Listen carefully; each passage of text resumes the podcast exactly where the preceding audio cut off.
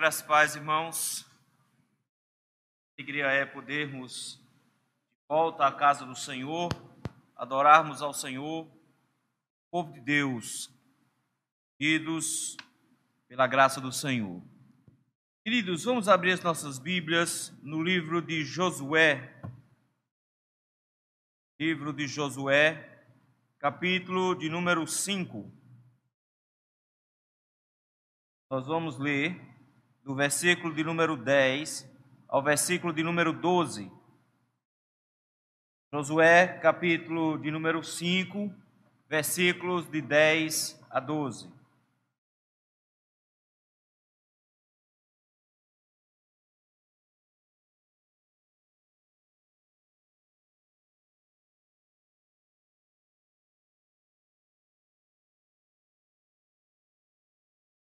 Diz assim a palavra do Senhor.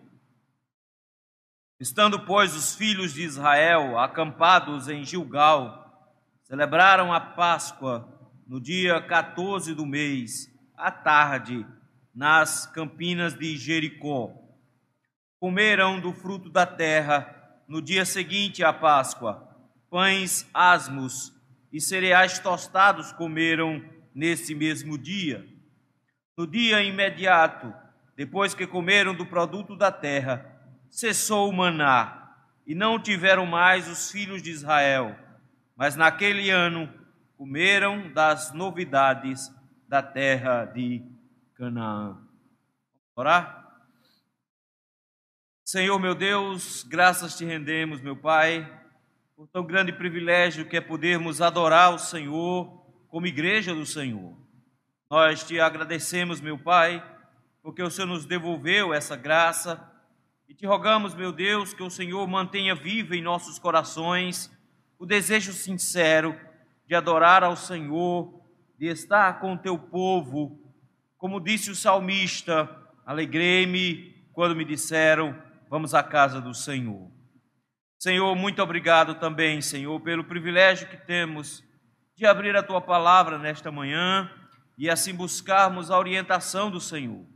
Pai Santo, tem misericórdia de nós e fala conosco, meu Pai. Nós precisamos ouvir a Sua voz.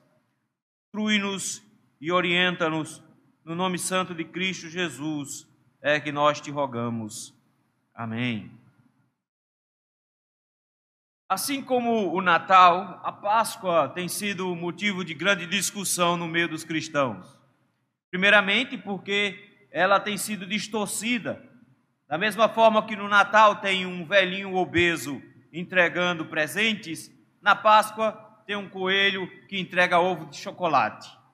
Da mesma forma, tem uma discussão muito grande, as datas não batem direito, e temos ainda um segundo problema, que é os crentes acharem se pode ou se não pode celebrar. Então, todo ano é a mesma discussão. Pode celebrar Natal? Não pode. Pode celebrar Páscoa? Não pode. Mas algumas coisas nós precisamos nos lembrar, meus irmãos, que, como cristãos, a Páscoa para nós é essa mesa.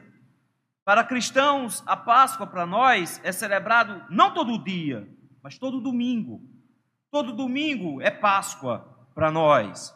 Mas é bom parar um pouco e pensar o que a Páscoa significa.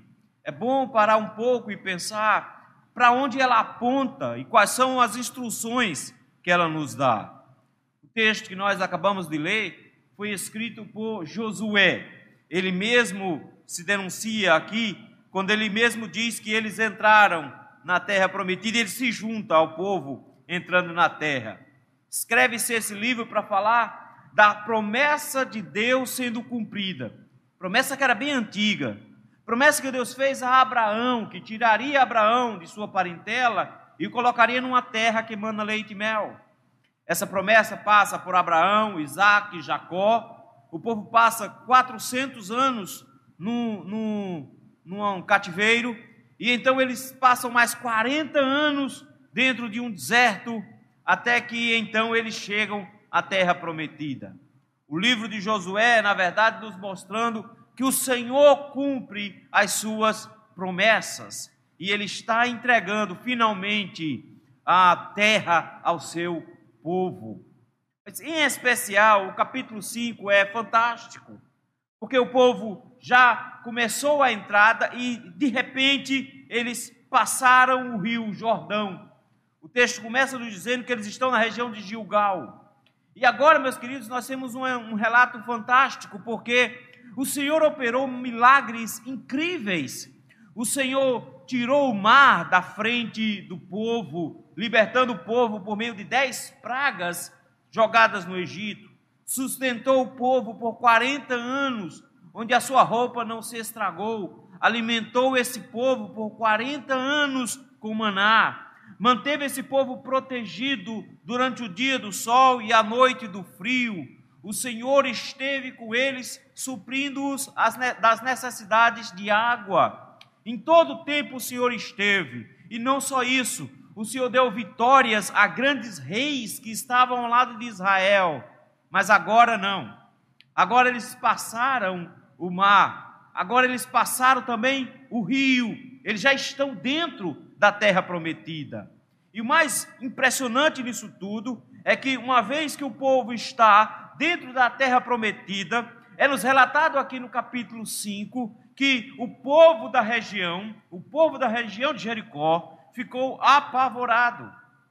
Os reis da região, os reis cananeus, ao saberem de como o povo tinha passado pelo mar e passado pelo rio, o texto diz que não houve mais alento neles, versículo número 1. O coração deles se derreteu como cera, desmaiou-se-lhes o coração. Eles estão apavorados. Todo o povo da região foge de Israel.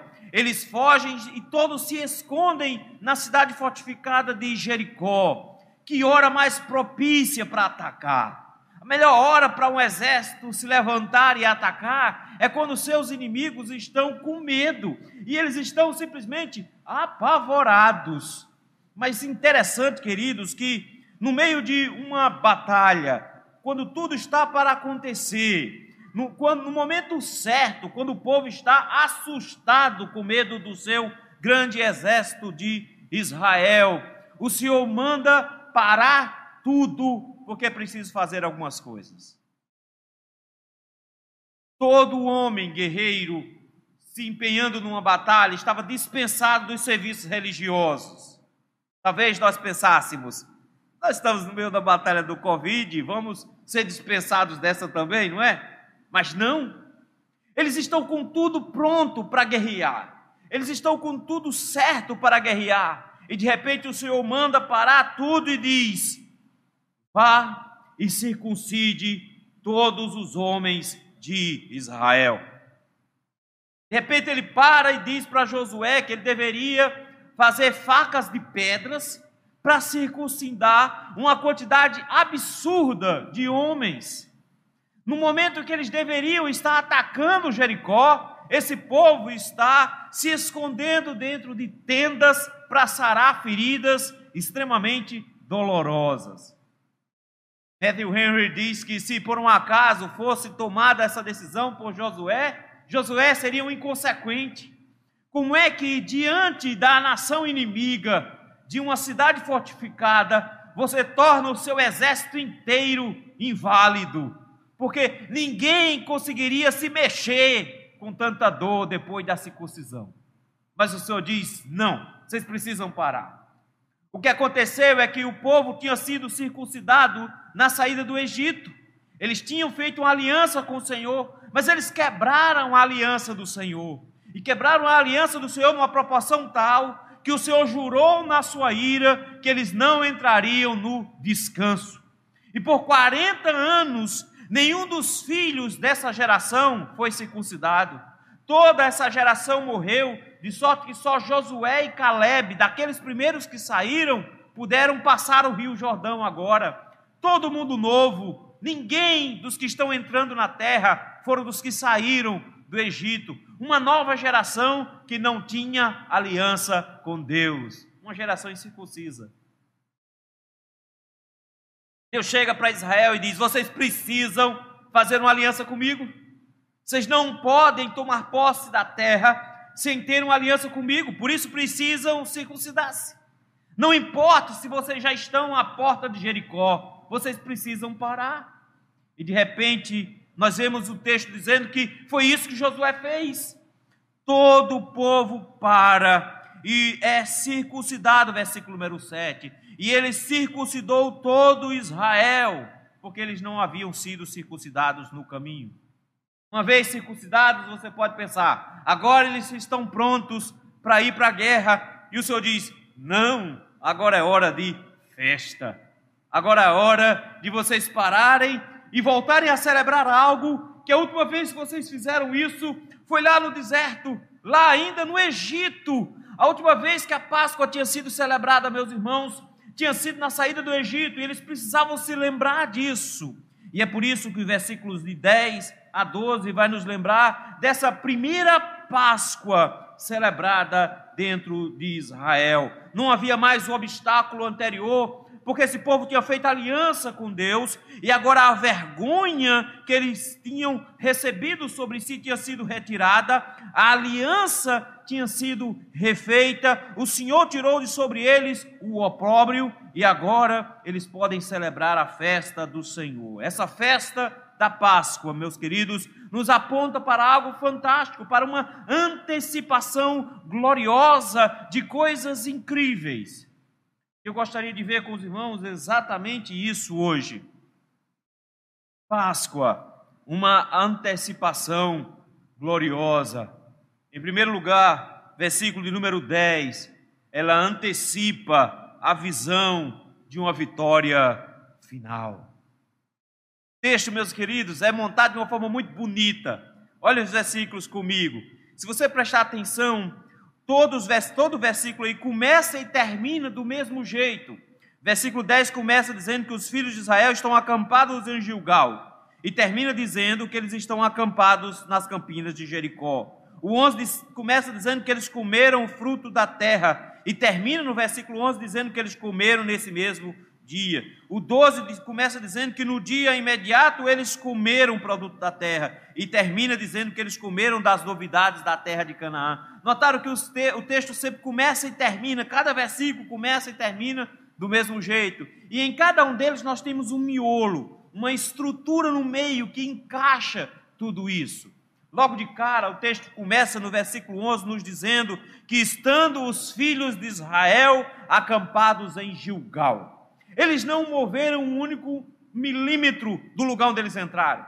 Eles entraram, passaram o Rio Jordão e foi um milagre tão grande quanto o Mar Vermelho, porque o rio é uma corredeira e ele parou. O povo passou a pé enxuto, do jeito que passou no mar, entraram na terra prometida, montaram um acampamento, fizeram a circuncisão e chamaram aquele lugar de Gilgal, versículo de número 9. E de repente o texto começa agora no versículo número 10 dizendo: Eles ainda estão no mesmo lugar.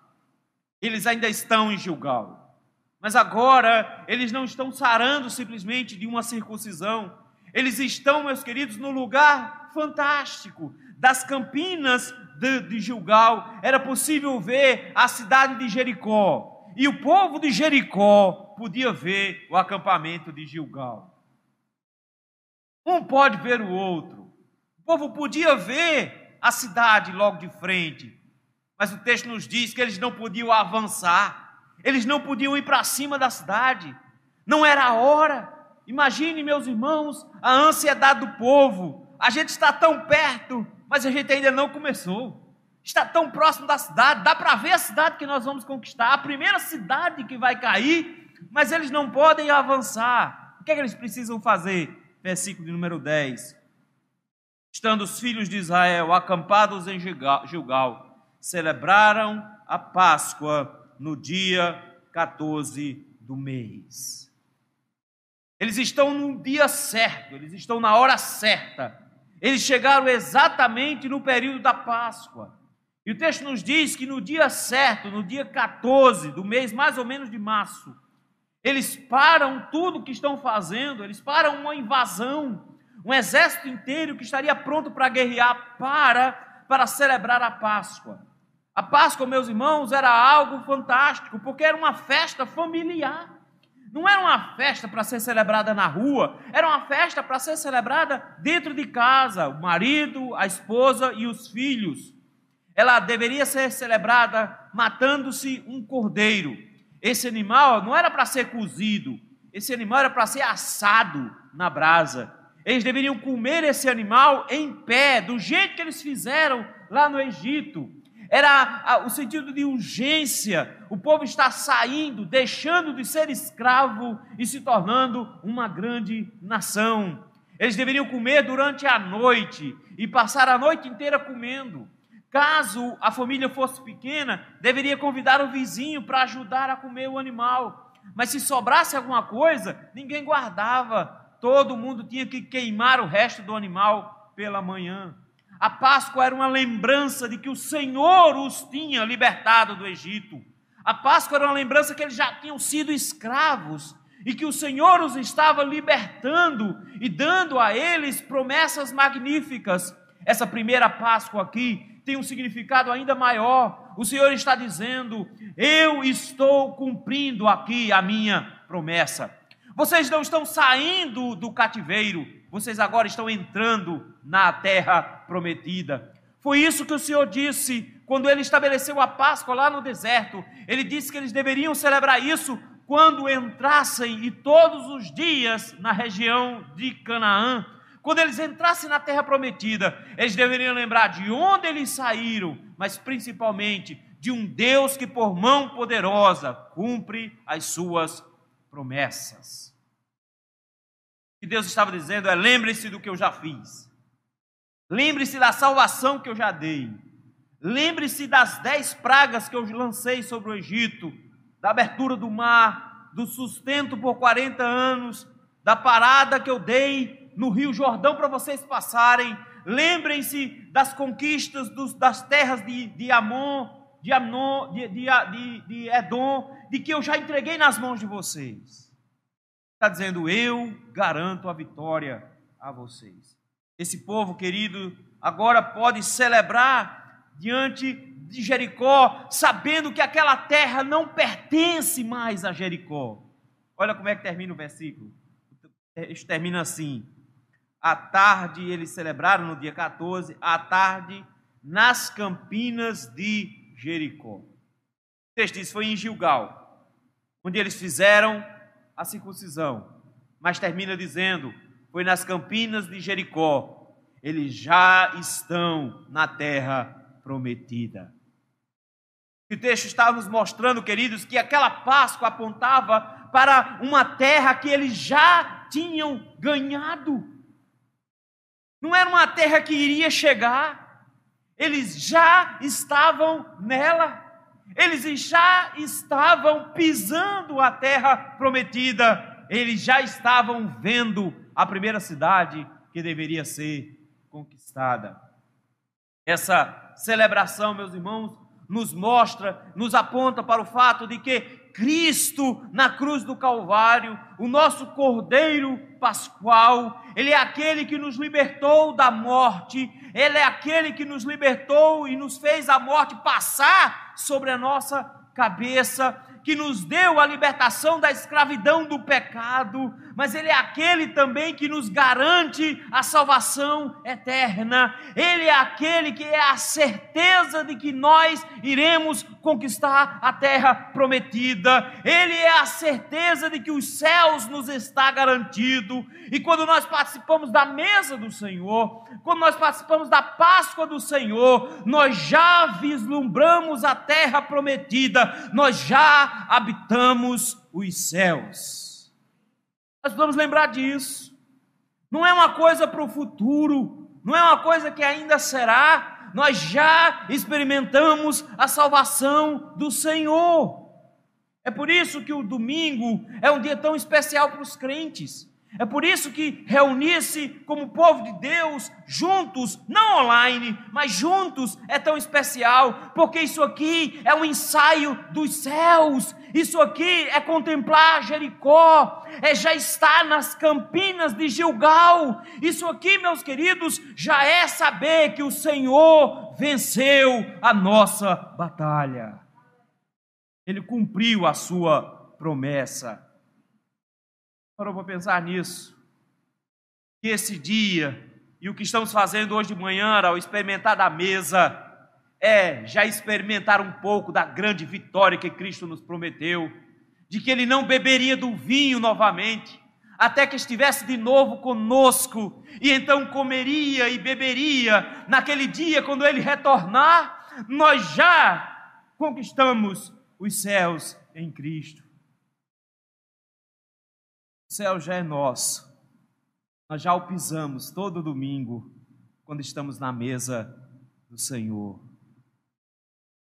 Páscoa, uma antecipação gloriosa, em primeiro lugar, porque ela antecipa a visão da vitória final. Em segundo lugar, porque ela antecipa a comunhão final. durante todo o período de deserto, a, a dieta básica deles tinha sido bem monótona. Eles comiam maná o tempo inteiro. Eles reclamam disso. Eles chegam a chamar o maná do Senhor de pão vil e pede ao Senhor carne, e o Senhor deu. Mas a reclamação foi terrível. Eles aperrearam o Senhor por causa disso. Mas não é porque pão, o, o maná não podia ser usado de outra maneira. Ele podia ser usado de várias formas. Ele podia eh, funcionar como uma espécie de farinha, dava para fazer bolo com ele, bolos assados com ele, dá para fazer uma série de outras coisas.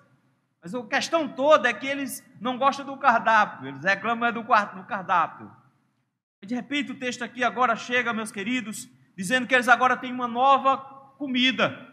Notem que a partir de agora, versículos 11 e 12, a grande temática é comer. É bom, não é ruim. Pelo contrário, comida é sempre bom. Mas o texto, queridos, nos mostra algo fantástico que está por trás da comida. Uma coisa é você estar com seus amigos, com a sua família, ao redor de uma mesa, comendo. Outra coisa é você estar sozinho em casa, encher aquele miojo e comer sozinho na sala. É ruim. Porque comida para nós é algo mais do que simplesmente encher a barriga.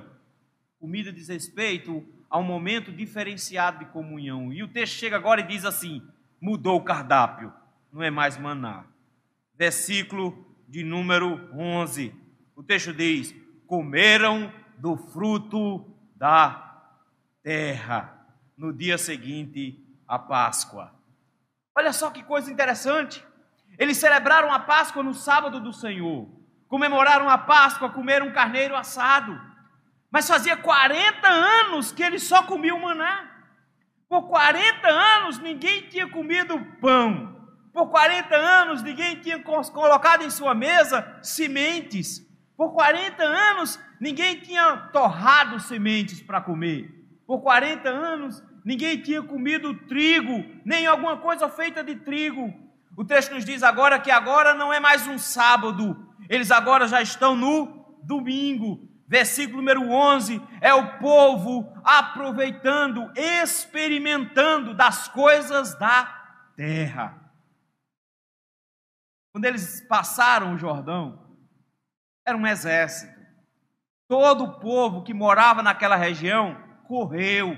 Ninguém ficou para trás para ver o que ia acontecer. Todo mundo fugiu e se escondeu dentro da da cidade de Jericó. E o que aconteceu com as fazendas que ficaram para trás?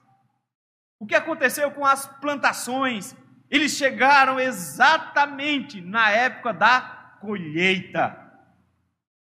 O que aconteceu com os silos que estavam com comida já guardada? Tudo ficou para trás. O que é que o povo está fazendo aqui? Eles não estão só pisando na terra prometida, e tomando posse da bênção do Senhor, versículo 10, eles já experimentam da bênção da terra. Eles estão pela primeira vez comendo cereal que eles não plantaram, mas que agora pertencia a eles. Eles fizeram pães, asmos e cereais tostados. E o texto nos diz que eles comeram nesse mesmo dia. No domingo, eles agora têm pão. No domingo, eles agora têm pães asmos, que eram um símbolo da santidade, de que o pecado tinha sido retirado do meio deles. Eles agora faziam parte da aliança, eles eram circuncidados. Eles agora tinham certeza da salvação do Senhor, e é nessa salvação do Senhor, eles agora podem participar da mesa do Senhor e podem comer o pão do Senhor. Eles têm comunhão com Deus, meus irmãos. Eles podem experimentar esse produto da terra, sabendo que eles agora se alimentam do que o Senhor os deu. A palavra do Senhor vai nos dizer que esse era o momento, um dia depois da Páscoa, em que eles deveriam fazer uma oferta especial, que era uma oferta movida ao Senhor. O que era essa oferta movida? Eles pegavam os primeiros frutos, as primícias, e iam diante do Senhor no tabernáculo e balançavam na frente do Senhor para dizer: Nós agora somos supridos pelo Senhor. O Senhor já mostrou a sua graça, nós agora somos alimentados por ti agora podemos ter essas refeições e podemos jantar com o Senhor, nós podemos comer com o Senhor. Deus, meus irmãos, deu a graça para esse povo, onde eles agora podem participar da mesa do Senhor, onde eles podem agora comer pão com o Senhor, e eles podem agora celebrar diante de Deus o fato de que eles foram supridos em suas necessidades. Da mesma maneira, meus irmãos, que Ele, o Senhor Jesus, Ele é o pão da vida, Ele é o maná que desceu do céu, mas em especial, Ele é para nós o, seu, o pão asmo, o pão santo que desceu do céu, de forma que nós somos por Ele alimentados. Isso nos aponta para o fato de que Deus irá suprir todas as nossas necessidades no futuro que Ele morrendo na cruz é a certeza de que eu terei todas as minhas necessidades supridas quando Ele voltar para me buscar e eu irei morar com Ele. Ele nos antecipa de que o Senhor vai suprir as nossas necessidades. A Páscoa é uma antecipação gloriosa. Primeiro, porque ela antecipa a visão da vitória final. Segundo, porque ela antecipa a comunhão final. E em último lugar, porque ela antecipa as bênçãos finais. Veja aí, versículo de número 12. Israel toma a posse, e o linguajar agora, repetitivo e cerimonial, nos mostra, meus irmãos, que o Senhor está entregando a terra toda ao povo que o povo agora está usufruindo de todas as bênçãos. Versículo número 12. No dia imediato, que dia? O domingo. Depois que comeram do produto da terra, depois que eles comeram pães asmos e cereais tostados, o texto nos diz que o maná cessou e não tiveram mais os filhos de Israel. Como assim o maná não estava mais lá? O Senhor, queridos, deu provisão para eles. O Senhor os amparou por 40 anos com comida. O Senhor deu a Israel sustento por 40 anos. Mas agora a situação mudou completamente. Eles agora não estão sendo mais conduzidos como um bebê que precisa ser alimentado. Agora eles são adultos e precisam se alimentar. Eles agora podem eles mesmos colher, eles mesmos, eles podem agora fazer o seu alimento, eles podem se alimentar. E por isso mesmo o Senhor não fica como uma babá dando comidinha na boca quando a, a, a, os caras já são crescidos. As coisas interessantes que, eu vejo em muitas mães, às vezes é isso. Ah, tinha um amigo meu que eu brincava demais com ele por conta disso. Cabrão grande, 15 para 16 anos, e a mãe cortando o macarrão e a carne dele. É coisa de mãe pernambucana, já notou isso? Ah, mãe paraibana sertaneja, ela bota um pedaço de carne duro na mão do menino e o menino fica puxando, diz, sai de perto da parede para não bater com a cabeça.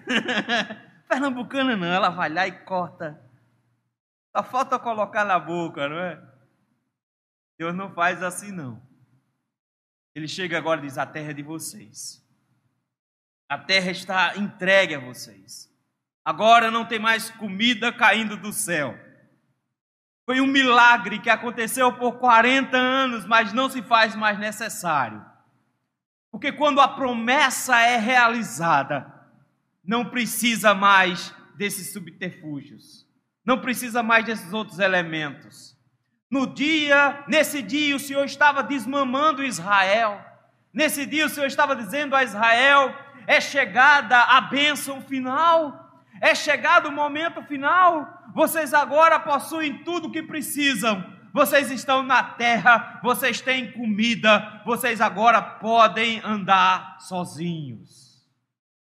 O Senhor aponta, queridos, para o fato de que é chegada a maturidade de Israel e que por isso mesmo o maná pode cessar e eles não precisam mais desse maná. 40 anos de milagre encerrou-se, e encerrou-se, versículo número 12, porque naquele ano eles comeram o quê? Novidades da terra. Mas não foi naquele dia, o texto não está falando daquele dia depois da Páscoa, versículo 11. O texto não está falando daquele dia depois da Páscoa, versículo 12.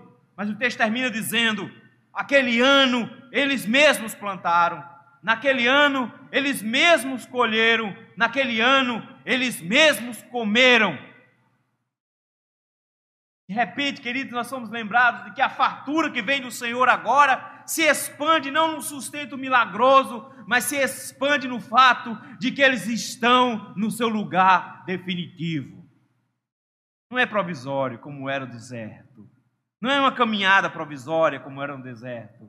Agora eles estão no lugar onde eles montaram a sua vida. Eles agora podem plantar. Veja, durante o ano eles plantaram, durante aquele novo ano eles colheram. O Senhor os sustentou com, com a comida dos cananeus. Mas durante esse ano eles plantaram e no final do ano eles tinham a comida que eles mesmos da mesma forma que nós, queridos, o Senhor nos sustenta durante todo o período da nossa peregrinação. O Senhor nos dá do sustento dele como manar do céu durante todo o tempo da nossa peregrinação. Mas nós aguardamos o dia em que o nosso sustento será completo nós aguardamos o dia em que o Senhor nos dará do, do sustento eterno e que nós estaremos com Ele para sempre, e lá será a nossa morada definitiva, não uma coisa de passagem, não um acampamento com comida improvisada. Nós aguardamos o dia em que nós chegaremos na nossa casa definitiva. Não fast food no meio do caminho mas poder manter raízes. Nós não mantemos raízes aqui na terra, porque a Páscoa nos lembra que nossas raízes, nossa casa está no céu. A Páscoa, meus irmãos, é mais do que olhar para trás. A Páscoa nos aponta para coisas incríveis no futuro. Porque a Páscoa nos lembra, meus irmãos, de que o povo foi tirado do Egito mas que Cristo, nosso Cordeiro Pascual, morreu na cruz para que eu e você fôssemos tirados do cativeiro da escravidão do pecado. Nós fomos libertados de lá também.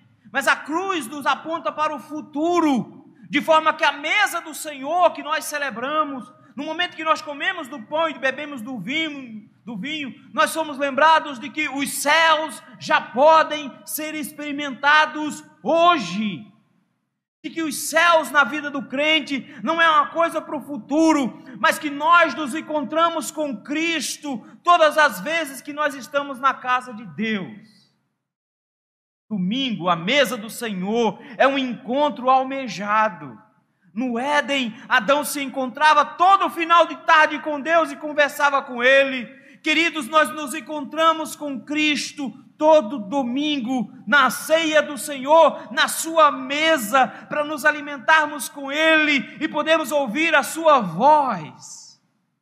E isso é um vislumbre do que Ele nos promete depois. Isso é um vislumbre do que Ele nos promete na terra que mana leite e mel, nos céus. Nós almejamos o paraíso eterno. Nós almejamos uma terra que realmente é a Canaã do Senhor, a terra que Abraão esperou, a terra que ele foi prometida. A Páscoa que nós celebramos hoje, meus irmãos, é mais do que uma lembrança de uma morte, é a perspectiva de uma conquista. Nós ainda não vencemos nenhuma guerra, Jericó ainda não caiu, mas nós já habitamos no céu. Nós já experimentamos da presença de Deus. A mesa do Senhor é um vislumbre da ceia do Senhor que nós teremos com Ele. Por isso mesmo, queridos, nós já podemos experimentar das bênçãos dos céus hoje. Hoje mesmo nós já podemos vislumbrar tudo isso, de maneira, queridos, que nós temos diante de nós a comida do Senhor, nós temos o presente do Senhor em nos sustentar. Nós temos então uma comunhão com Ele. A comunhão com o Senhor, queridos, nos é garantida no fato de que Ele estará conosco todos os dias, mas nós temos a esperança de encontrá-lo pessoalmente. Como é que um crente consegue se contentar com vídeo?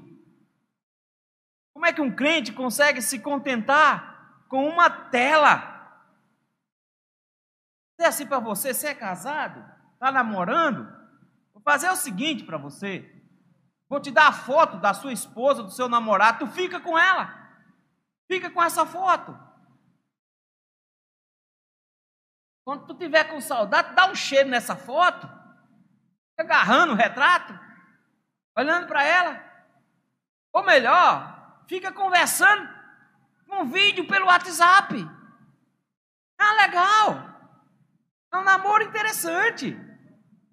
Não, queridos. O povo de Deus aguarda o dia que vai poder abraçar o seu Cristo. O povo de Deus se junta todo domingo para dizer: Eu vou abraçar o meu Cristo. Ele não está morto, ele está ainda hoje vivo. Ele me prometeu que vai voltar para me buscar. Eu estou aqui reunido, celebrando e esperando o dia em que eu terei comunhão plena com Ele. Hoje nós vamos pegar um pedaço de pão, um golinho de vinho. Vamos lembrar de que um dia eu vou estar com um copão ele mesmo vai rasgar um pedaço de pão e Ele mesmo vai nos dar. Nesse dia, não serei eu que estarei lá na frente, Pastor Sivaldo. Nesse dia eu vou estar no pacotão do povo, porque Ele celebrará a última Páscoa para nós. Ele partirá o pão e dará como um pai distribui aos filhos da comida da sua mesa. Nós teremos comunhão eterna. Nesse dia, queridos, nós não precisaremos mais de consolos terrestres, porque Ele terá enxugado dos nossos olhos toda lágrima. Nós não precisaremos dos amparos terrestres, porque nesse dia, queridos, nós teremos a colheita farta diante dEle. Nós não estaremos com primícias do Espírito Santo, nós estaremos na mesa farta do Senhor. Nesse dia nós teremos a certeza que não estamos em caminho. Nesse dia nós estaremos com a certeza de que nós finalmente chegamos. Não precisa mais caminhar tanto assim. Não precisa se cansar mais. A jornada acabou. Finalmente a gente pode sentar num lugar. Finalmente, parar de morar em trailers, parar de morar em cabanas, morar definitivamente com o Senhor. Queridos, Páscoa não é algo que aponta para trás. Páscoa é algo que aponta para frente, para esperanças eternas. Por isso, meu irmão, celebra a Páscoa hoje. Celebre a mesa do Senhor hoje. Celebre a mesa do Senhor se lembrando de que o Senhor te trouxe e te deu o vislumbre dos céus hoje. que isso aqui é a celebração que nós aguardamos para aquele último dia. Celebre o fato de que o Senhor está contigo, em comunhão com você hoje, hoje pela manhã. Celebre, porque você aguarda o dia em que você terá a comunhão perfeita e todas as suas necessidades supridas na sua casa definitiva. Eu não preciso celebrar a Páscoa uma vez por ano. Eu tenho a Páscoa todo domingo. Eu me encontro com o meu Deus. Todo domingo, e um domingo em especial, nós comemos do pão e bebemos do cálice para nos lembrar de que o Senhor já nos deu a terra prometida. Que Deus nos abençoe, meus irmãos.